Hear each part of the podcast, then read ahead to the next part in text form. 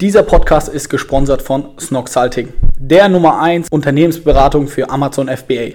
Ihr habt Fragen um das Thema Amazon FBA oder braucht Unterstützung, sucht den richtigen Produktfotografen oder den passenden Steuerberater oder Notar. Wir können euch damit helfen. Schreibt uns einfach eine E-Mail an info at snoxalting.com oder schaut auf unserer Webseite vorbei, snoxalting.com. Dort findet ihr alle wichtigen Informationen. Jetzt viel Spaß mit dem Podcast. Hallo Leute und herzlich willkommen zu einem neuen Snockcast. Heute habe ich einen sehr interessanten Interviewgast bei mir im Snockcast und das ist der liebe Fladi. Hallo Fladi.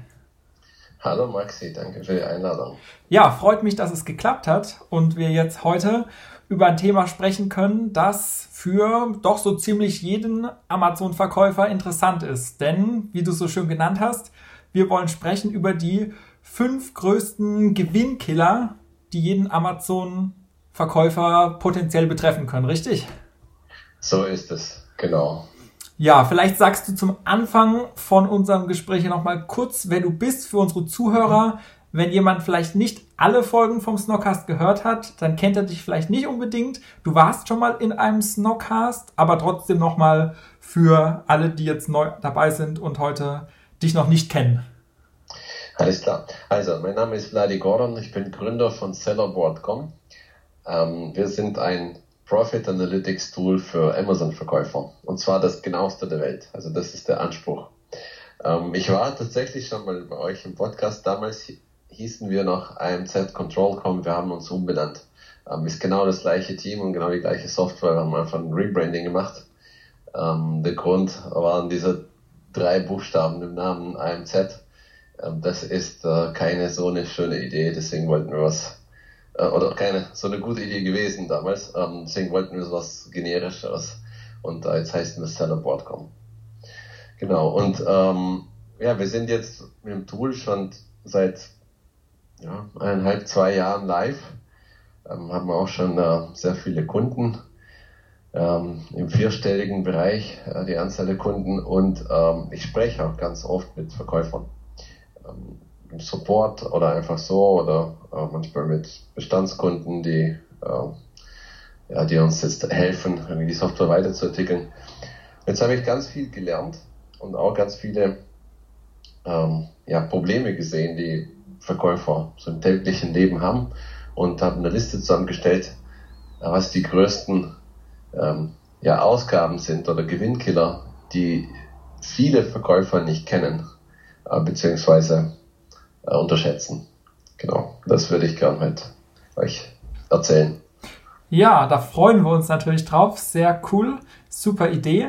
Und das sind ja auch alles Sachen, die vielleicht, wenn man sich nur auf das Seller Center von Amazon verlässt, gar nicht mal so einfach rauszufinden sind. Das ist ja auch ein Punkt, warum es vielleicht für den einen oder anderen Verkäufer potenziell interessant sein könnte, euer Tool zu nutzen.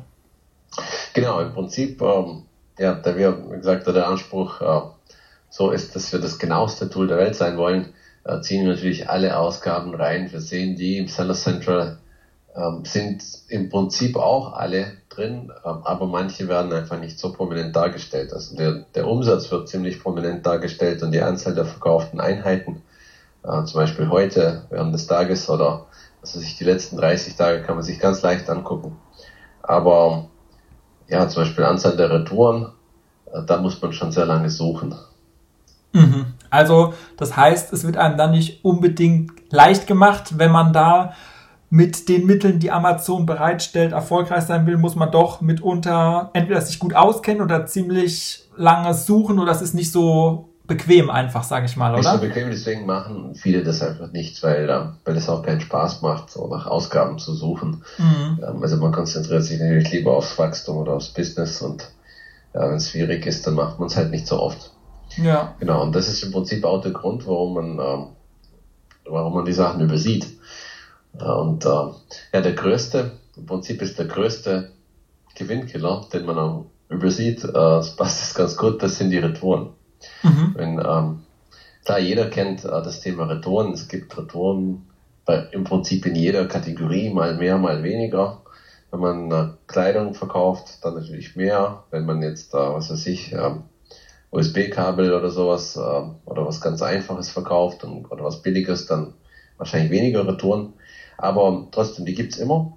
Und ähm, ja, im Seller Central kann man das sehen. Es gibt dort Berichte, es gibt dort äh, auch eine Ansicht, wo man sieht, welche Einheiten sind zurückgeschickt worden, beziehungsweise ja, wie viele es waren. Aber ähm, er ist wie gesagt nicht so prominent, wird nicht so prominent dargestellt. Und was halt auch ähm, ein Problem ist, man sieht dort nicht, was für einen Effekt so eine Retoure hat. Das heißt, du siehst, okay, eine Einheit ist zurückgekommen, aber was bedeutet das jetzt finanziell? Also kostet es mich jetzt zwei Euro oder fünf Euro oder 15 Euro? Und ähm, ja, wir haben uns ziemlich intensiv mit diesem Thema beschäftigt, äh, Retouren. Und äh, wir haben festgestellt, auch mit vielen Verkäufern gesprochen, und wir haben festgestellt, das ist wirklich äh, die am meisten unterschätzte äh, Position oder ja, der, der äh, gemeinste Gewinnkiller sozusagen. Mhm. Und das heißt, was kann man jetzt speziell tun, um da besser aufgestellt zu sein? Was würdest du empfehlen ja. oder was ist dein Tipp an der Stelle, ja. wenn du sagst, was ist der Gewinnkiller? Also im Prinzip, ähm, äh, man muss es einfach wissen und man muss es im Prinzip genau verstehen, was so eine Retoure bedeutet. Und ähm, ich mache jetzt mal ein Beispiel. Ja. Also angenommen, ähm, angenommen, wir verkaufen äh, nur eine Einheit, zum Beispiel im Juni ähm, und, äh, und eine Einheit im, August, äh, im Juli. Genau. Also wir haben Business verkaufen nur eine Einheit pro Monat. Mhm. Und ähm, jetzt ist es so, wir haben im Juni eine verkauft und im Juli ist, ist sie zurückgekommen. Also der Kunde hat eine Retoure geschickt. So, und was bedeutet das jetzt für unseren Gewinn? Also diese Einheit, die zurückgekommen ist. Also viele Seller sagen einfach, naja, was soll's, ähm, ist halt zurückgekommen, äh, mit ein bisschen Glück ist sie noch verkaufbar und dann werde ich sie halt wieder verkaufen. Das heißt, äh, so eine Retour, das kostet ziemlich nicht viel, weil, äh, ja klar, es wird irgendwelche Gebühren geben, die, die da anfallen, aber das sind alles Kleinigkeiten. Aber ja, das ist nicht so. Und zwar aus folgendem Grund. Also ähm, ich habe ich hab, ähm, ein Video dazu gemacht, wenn ihr es ganz genau wissen wollt, könnt ihr äh, bei YouTube nach Sellerboard Retouren googeln äh, oder googeln suchen. Ähm, ich habe es auch äh, ja, aufgemalt, mehr oder weniger, aber ähm, damit es äh, hier auch verständlich wird, mache ich es ein bisschen simpler. Also angenommen, wir haben ein Produkt für ähm, 10 Euro verkauft. Ja, also der Kunde zahlt im Prinzip Summe X. So, wie müssen wir jetzt den Gewinn berechnen. Wir ziehen äh, die Verkaufsgebühr ab und die FBA-Gebühr und den Einkaufspreis. Dann bleibt der Gewinn. Also das ist eine vereinfachte Rechnung, in Wirklichkeit ist es schwieriger. Ähm, man hat auch PPC und was weiß ich, Lagergebühren und alles Mögliche. Aber so vereinfacht kann man den Gewinn so berechnen. Und ähm, bei unserem Beispiel war das jetzt so, wir haben im Juni eine Einheit verkauft, also bleibt uns zum Beispiel 5 Euro Gewinn. So, Jetzt sind wir im Juli, haben wieder eine Einheit verkauft, also wieder 5 Euro Gewinn. Ist das eine zurückgekommen? So, was wir jetzt eigentlich machen müssten, wäre folgendes, da wir jetzt die Retoure haben, wir müssten hergehen und, und die Bestellung suchen und die im Prinzip streichen. Okay? Also wir haben, im, wir haben von einem Monat Gewinn gemacht, jetzt ist die Einheit zurückgekommen. Äh, wir haben damals ähm, diesen Gewinn schon verbucht oder vielleicht schon irgendwo eingetragen in irgendeine Excel-Tabelle oder gedanklich schon verplant. Ja? Mhm. Und ähm, wenn eine Retoure kommt, dann muss man dran denken, diesen Gewinn, den man damals gemacht hat, zu streichen, also wirklich zu stornieren. Und, ähm, und das ist das, was die meisten vergessen. Weil, äh, weil das nicht angezeigt wird im Seller Central. Gell? Also wenn du jetzt guckst, okay, wie, viel, wie viele Einheiten habe ich in diesem Monat verkauft, was weiß ich, 100, 200, 300, ähm, wenn ein Teil davon retourniert wurde, sieht man trotzdem äh, ja, die volle Anzahl. Und ähm, gedanklich multipliziert man immer die Anzahl der Einheiten mit, mit irgendeinem Wert, Gewinn pro Einheit ungefähr und weiß dann, okay, jetzt habe ich so und so viel Gewinn gemacht. Aber ja, wie gesagt, die Retouren müssten, müsste man eigentlich abziehen. Das macht man nicht, ähm, sondern erst ja, richtig ähm, ist es das erst später zu machen, wenn die Retour tatsächlich eintrifft. Mhm.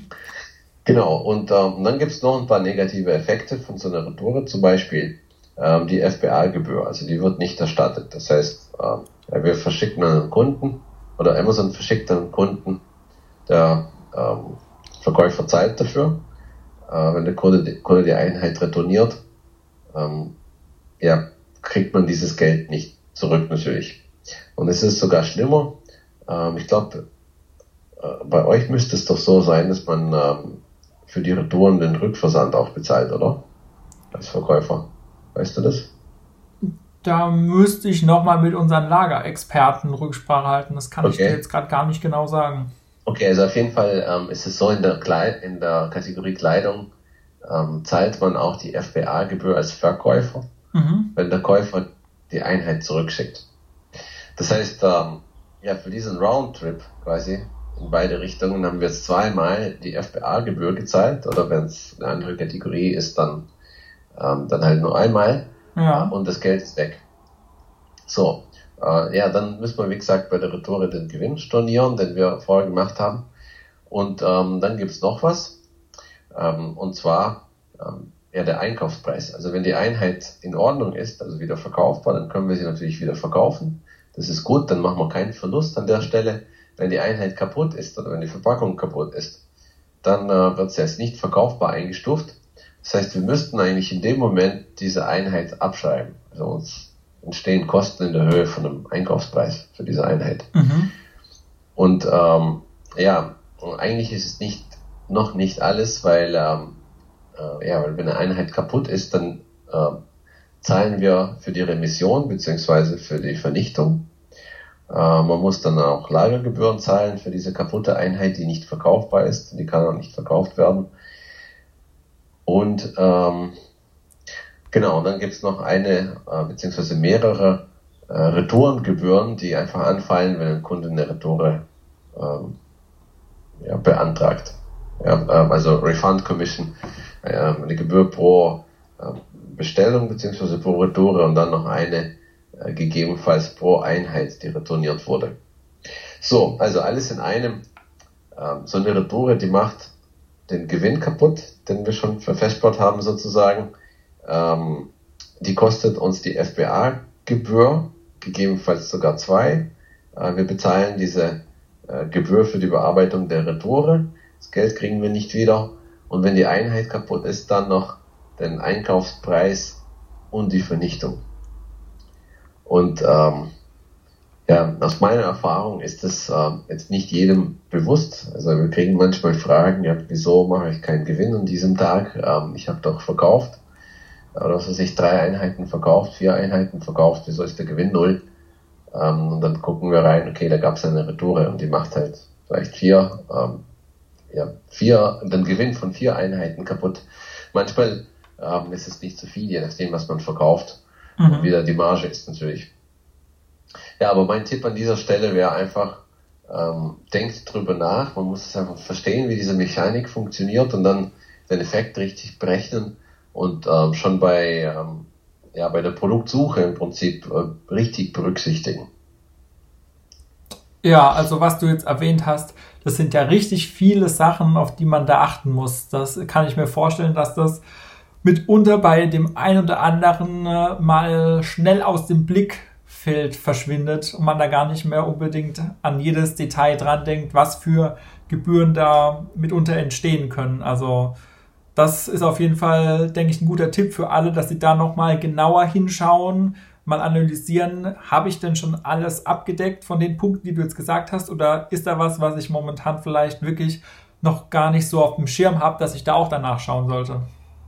Genau. Also wenn ihr, wenn ihr das vollautomatisch managen wollt, dann ähm, könnt, ihr, könnt ihr das mit Sellerboard machen. Ähm, ansonsten kann man sich auch äh, einen Transaktionsbericht herunterladen aus Seller Central ähm, dort sieht man wenigstens diese einzelnen Positionen, auch wenn man zum Beispiel ähm, gar nicht sieht, ob die Einheit, die retourniert wurde, verkaufbar ist oder nicht. Mhm. Ähm, aber ja, man kriegt dann ein Gefühl für die für diese Zahlen sozusagen. Ja. Das ist auch noch ein guter Tipp, genau. Da kann man dann auch schon mal selbst äh, ein bisschen näher nachforschen, sozusagen, wenn man sich auf die Suche begeben möchte. Genau. Ja, genauso umfangreich wie die Retouren, kann ich mir vorstellen, ist auch dein zweiter Gewinnkiller, den du vorstellen möchtest, oder? Genau, also ich habe es jetzt ein bisschen nach, ähm, ähm, ja, nach Bedeutung sortiert, sozusagen. Ja. Also aus meiner Erfahrung sind Retouren tatsächlich der größte, auch umsatztechnisch oder gewinntechnisch. Also es können schon 10, 20, 30 Prozent des äh, Nettogewinns sein, denn die Retouren mhm. äh, killen tatsächlich. Ähm, und der zweitgrößte äh, sind die Lagergebühren. Ähm, also die meisten Seller kennen Lagergebühren. Ähm, es gibt aber erstaunlich äh, viele, die, die uns fragen, okay, was ist das und warum, warum muss ich das bezahlen? Ich zahle doch die FBA-Gebühr. Aber die FBA-Gebühr, also für den Versand, äh, ist eben noch nicht alles. Man zahlt bei Amazon auch pro Kubikmeter für Waren, die im FBA-Lager ähm, eingelagert sind. Mhm. Genau. Und ähm, ja, diese Gebühren, die sind unterschiedlich in Deutschland und in Amerika. In Deutschland kostet es äh, weniger zwischen Januar und September und ab Oktober wird es teurer. Also zwischen Januar und September 26 Euro und ab Oktober bis Dezember dann 36 Euro pro Kubikmeter. Ähm, also äh, teurer, klar, wegen Weihnachten und so. Mhm. Ähm, aber ähm, das Problem das Problem ist, äh, dass die auch nicht sehr prominent angezeigt werden im Seller Central.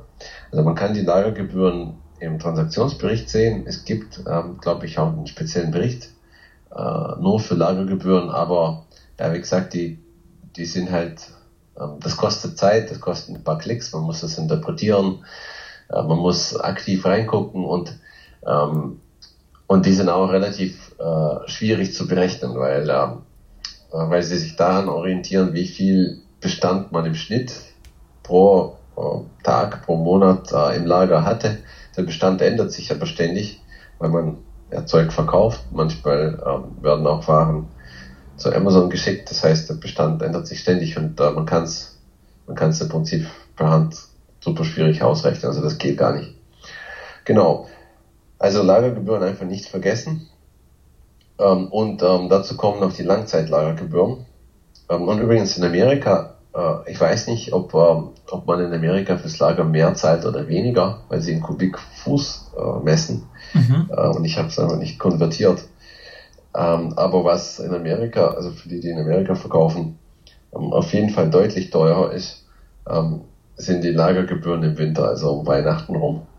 Äh, also die, die steigen dort glaube ich, um 100 Prozent. Also nicht so wie in Deutschland okay. 10 Euro mehr, sondern das wird dann doppelt so viel.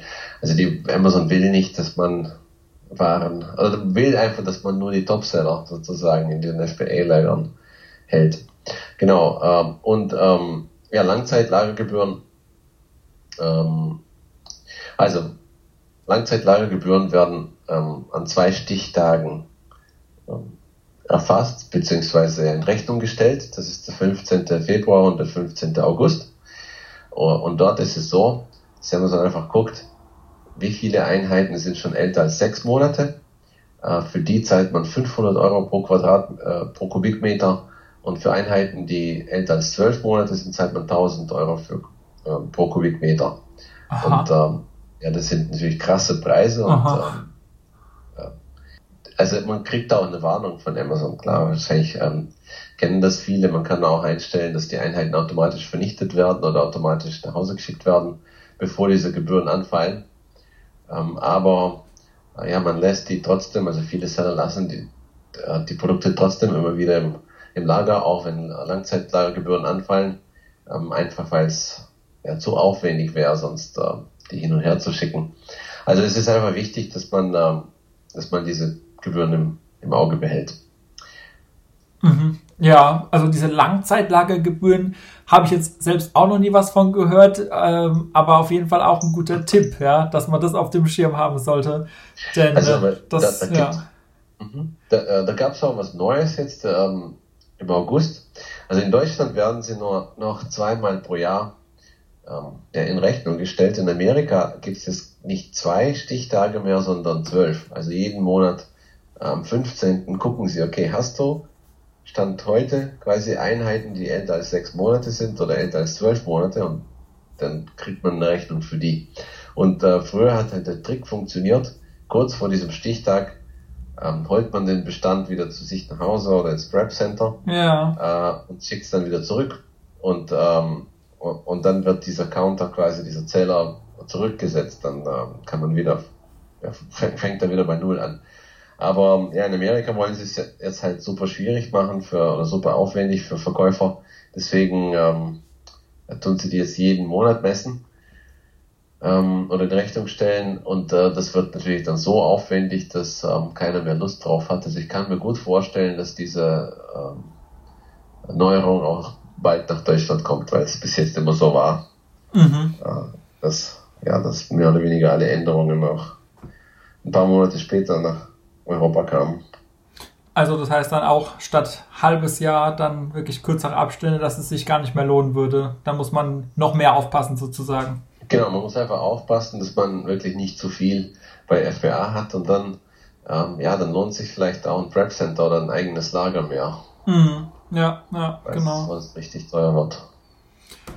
Okay, also die beiden Sachen, die du jetzt ja schon genannt hast, die Retouren und die Lagergebühren, sind ja alles Sachen, die man mit mehr oder weniger großem Aufwand im Seller Center herausfinden kann.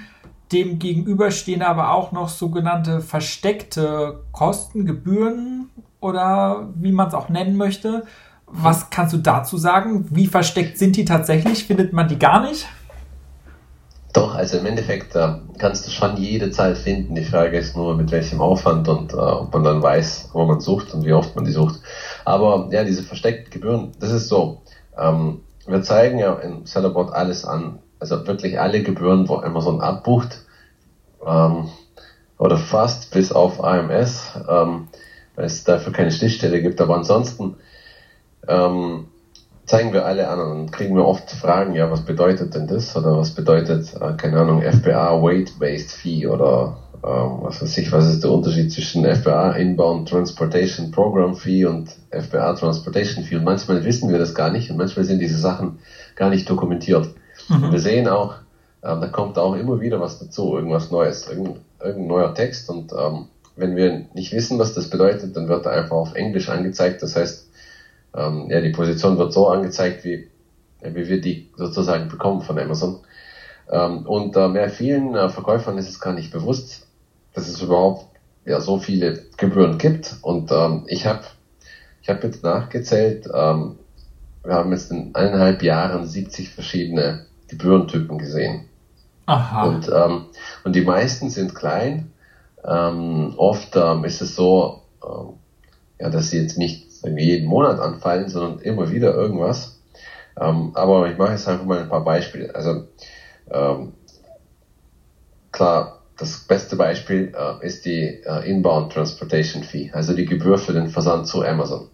Mhm. Ja, also wenn man jetzt ähm, eine FBA-Sendung ähm, erstellt, dann äh, kann man ja für den Versand vom Prep Center oder von zu Hause aus zu Amazon bezahlen. Das kostet, ich glaube, drei, Euro 60 oder so oder 3,40 Euro in Deutschland.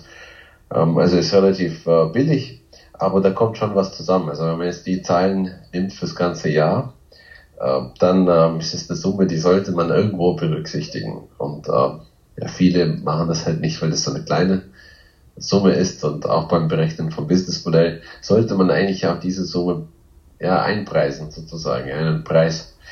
Und ähm, ja, dazu gibt's noch ein paar Inbound Fees. Also zum Beispiel, wenn man kaputte Einheiten an Amazon schickt, dann kostet das gegebenenfalls Geld. Also dann äh, berechnet Amazon so eine sogenannte FBA Inbound Defect Fee für jede kaputte Einheit. Ähm, oder es gibt eine, die heißt Inbound Convenience Fee. Also wenn man die Sachen zum Beispiel schlecht verpackt oder ähm, wenn man die Menge falsch angibt, ähm, dann kann es sein, dass das auch Geld kostet. Also weil das halt unbequem ist, das kostet so mehr Zeit, dann kann es sein, dass sie mehr in Rechnung stellen.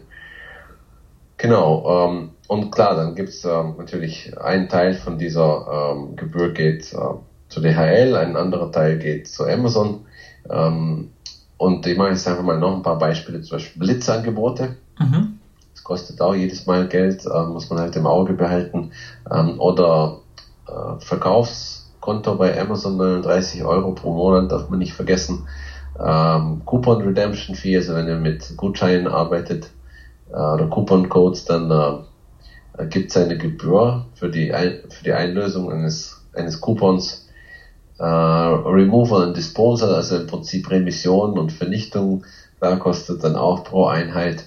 Und dann so Sachen wie Bubble Wrap oder Taping oder, ähm, oder Polybagging, wenn man so die Sachen äh, verpacken soll. Ähm, aber es gibt nicht nur Gebühren, sondern auch Erstattungen. Also immer wieder kommt dann Geld von Amazon, äh, was man gar nicht erwartet. Okay. Ähm, also gut, gute Beispiele sind, ähm, ja, wenn Amazon die Ware verliert oder kaputt macht, ähm, dann wird es erstattet. Äh, oder wenn jetzt ein Kunde eine Retoure ankündigt und die Ware gar nicht zu Amazon schickt, ähm, dann wartet Amazon 30 Tage, also die, die erstatten das Geld sofort. Wenn jetzt ein Kunde sagt, okay, will, will den Artikel retournieren, kriegt er die Kohle sofort. Und wenn er innerhalb von 30 Tagen das Produkt nicht an Amazon geschickt hat, ähm, dann buchen sie die Summe wieder ab und ähm, dann taucht sie wieder auf beim Verkäufer äh, als, ähm, ich glaube, das heißt Reversal Reimbursement auf Englisch, also im Prinzip Erstattung. Mhm. Und das ist dann immer ein gutes Beispiel, äh, ähm, eine positive Überraschung. Ja, das soll es ja auch geben. Das muss ja nicht alles immer nur Gebühren sein, man darf ja auch mal vielleicht eine Erstattung bekommen. So ist es. Und das Lustige ist, äh, was auch passieren kann, das habe ich jetzt auch ein paar Mal gesehen, ähm, Amazon verliert die Ware, erstattet dem Verkäufer den, den Preis, den Kaufpreis plus irgendeinen Aufschlag, den sie automatisiert berechnen. So, und dann finden sie die Ware wieder ein paar Monate später und dann ähm, gibt es wieder eine Abbuchung äh, und äh, die heißt auf Englisch heißt sie Compensated Clawback. Also das bedeutet im Prinzip, dass sie dir zuerst erstattet haben, dann wollen sie, wollen sie die Erstattung wieder zurück. Okay. Ja, ja. das gibt's. Also ganz schön viele Dinge, auf die man achten muss oder die es da gibt. Du hast ja einige Beispiele jetzt genannt, was alles noch an versteckten Gebühren hinzukommen kann und jetzt auch das mit den Erstattungen. Mhm. Ähm, das war jetzt sozusagen unser dritter Punkt von den Gewinnkillern, wie wir es ja genannt haben. Äh, ja, was ist Nummer vier? Genau, also ähm, das hat jetzt nichts äh, mit, mit Amazon an sich zu tun. Ähm, also Fixkosten beziehungsweise ja, andere Ausgaben, sonstige Ausgaben. Ähm, also man hat ja, wenn man anfängt, ähm, ist man so fokussiert aufs Wachstum und ähm, ja, man will neue Produkte launchen oder vielleicht mehr Marketing machen. Ähm, es gibt Ausgaben, die einmalig sind oder die fast einmalig sind, zum Beispiel jährlich, ähm, GS1, äh, also die Gebühr für die RN-Codes oder irgendwelche Versicherungen oder Verpackungsverordnungen ähm, und ähm, ja, die, die vergisst man gerne, weil, äh, weil das Sachen sind, wie gesagt, die so selten anfallen. Dann gibt es auch monatliche ähm, Ausgaben, wie zum Beispiel, ähm, ja, was weiß ich, Hosting oder, oder Software, also Tools kosten auch Geld oder ähm, irgendwelche Kurse oder Reisekosten, äh, Prep Center, Virtual Assistants, alles Mögliche. Mhm. Und ähm, ja, hier ist es einfach wichtig, dass man, äh, dass man diese Sachen aufschreibt und dass man ja, die, erstens die Fixkosten natürlich so gering wie möglich hält und zweitens, dass man die kennt, ungefähr. Ähm, weil ähm, ich habe, wie gesagt, ich habe viele, viele, mit vielen gesprochen, ähm, die das gar nicht irgendwie einpreisen. Ja. Das heißt, man weiß, man hat da irgendeinen Kostenblock, aber man hat eigentlich keinen Bock, da reinzugucken, weil, weil das keinen Spaß macht. Ähm, wichtig ist hier nur, die Größenordnung zu verstehen. Weil im Endeffekt ist es dann ähm, wichtig fürs Businessmodell. Äh, es ist doof, wenn man es ein bisschen weniger tatsächlich verdient hat, als, als, man, als man gedacht hat. Aber es ist ja noch schlimmer, ähm, wenn man im Minus ist, obwohl man denkt, dass man im Plus ist. Deswegen ja, einfach, einfach mal aufschreiben, im Excel auf dem Zettel oder im Sellerboard oder wo auch immer und äh, ja, die Größenordnung in, äh, in euer Businessmodell einpreisen. Okay, also das ist jetzt sozusagen ein Tipp, wie du ja gesagt hast, ganz abseits von den Amazon-Gebühren, sondern wirklich grundlegend nochmal, was aber auch viele ähm, ja vielleicht gar nicht so berücksichtigen in ihrer Planung. Ne? So ist es, genau.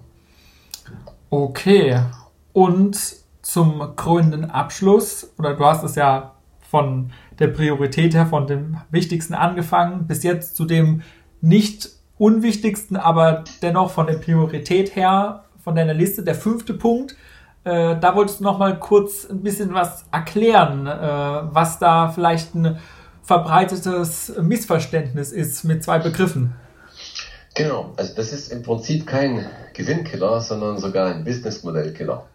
Und zwar, ähm, also als ich, ähm, ich, ich bin kein äh, BWLer oder auch kein Buchhalter, also ich bin Techie, ich habe Informatik studiert, bin im Prinzip Softwareentwickler. Ähm, und ähm, deswegen war, war das alles mit Controlling und Buchhaltung ja, neu für mich und äh, ich muss auch sagen, das ist jetzt ja, nicht mein Lieblingsthema, also das ist etwas, wo man verlaufen muss. Ähm, man muss halt Buchhaltung machen und man braucht irgendein Controlling, ja. Aber ja, man konzentriert sich natürlich lieber auf, auf Growth Hacking und so Sachen. Genau. Aber also was mir nicht bewusst war, ähm, es gibt ja mehrere Berichte, die man braucht oder ja mehrere Standardmittel im Controlling. Und ähm, bei der Buchhaltung ist es ja so, man hat normalerweise einen Steuerberater und dort ist es alles super reglementiert, äh, was man wann abgeben muss, Umsatzsteuervoranmeldung, Jahresabschluss. Ähm, Im Controlling gibt es keinen Standard, deswegen macht es im Prinzip jeder, wer will. Und ähm, ja, wir, wir wollten so ein bisschen einen Standard entwickeln für Amazon-Verkäufer. Und ähm, ja, als ich danach gesucht habe, wie, wie kann man das darstellen, habe ich diese drei äh, Berichte gefunden. Also einmal Profit und Loss, Gewinn und Verlustrechnung, Cashflow oder Geldfluss und die Bilanz. Ähm, also die Bilanz, äh, das ist das Einfachste. Im Prinzip beschreibt die Bilanz, was du alles im Unternehmen hast. Und beim Amazon-Verkäufer ähm, ist ja, das wichtigste Vermögen die, die Waren, also das Lager. Und klar, das hat man irgendwie im Griff. Ähm, jeder hat ein System ähm, oder was weiß ich, zu Nord Seller Central, wo man nachschaut, äh, wie viel habe ich von welcher Einheit da und was muss ich nachbestellen. Also das, das ist das Thema Bilanz sozusagen.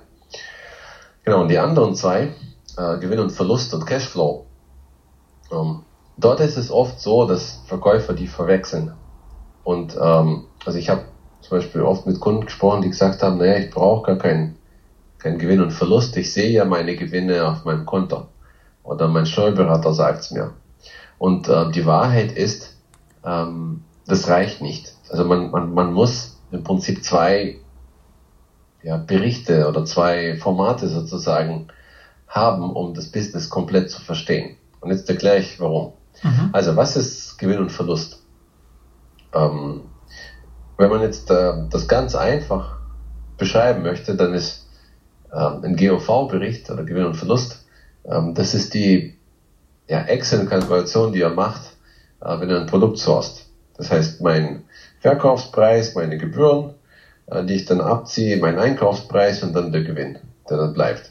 Und klar, so eine vollständige Gewinn- und Verlustrechnung, die muss alles äh, berücksichtigen, auch Fixkosten, auch äh, Lagergebühren, auch Retouren und ähm, alles, worüber ich bis jetzt gesprochen habe. Aber ja, vereinfacht gesagt, sagt mir diese Rechnung, mache ich Gewinn pro Einheit oder nicht? Und wie viel Gewinn mache ich pro Einheit? Okay? Mhm. Und ähm, ja, damit das Business gesund ist und funktioniert, muss ich natürlich pro Einheit immer Gewinn machen. Ähm, ich darf äh, nur Verluste machen, wenn ich ein Pro Produkt launche aus strategischen Gründen ja. ähm, kann man vielleicht Verluste machen. Aber im Schnitt äh, muss ich, muss ich Gewinn, Gewinne machen pro Einheit.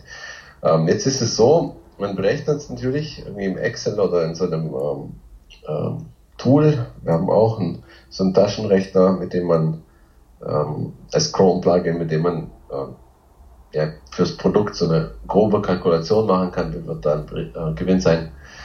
Ähm, aber die, die Situation ändert sich natürlich. Das heißt, äh, wenn man im Business ist, dann äh, ändern sich die Einkaufspreise, die Verkaufspreise ändern sich, die PPC-Ausgaben äh, ändern sich und äh, dann kann es sein, dass man ja, weniger Gewinn pro Einheit macht, beziehungsweise vielleicht sogar Verlust pro Einheit.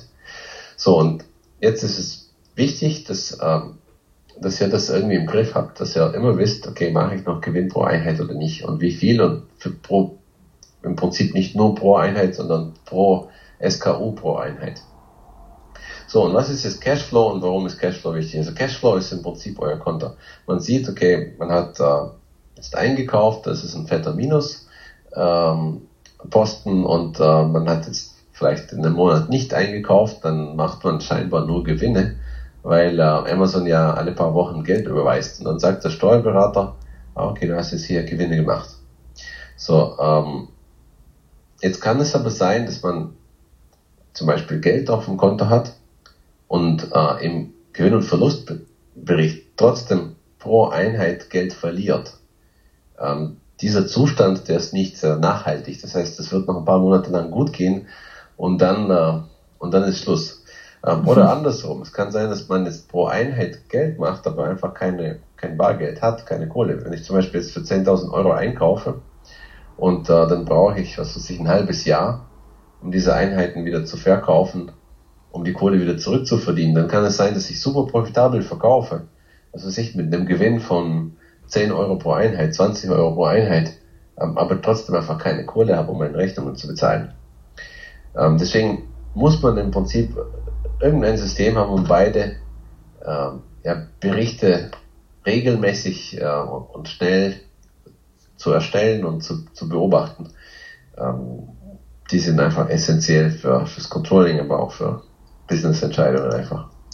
Und ähm, das, das ist meiner Meinung nach ja vielleicht kein Gewinnkiller, sondern ein Business-Modell-Killer oder ein, ein Fehler, einfach eine Missinterpretation, die ich echt erstaunlich oft ähm, sehe.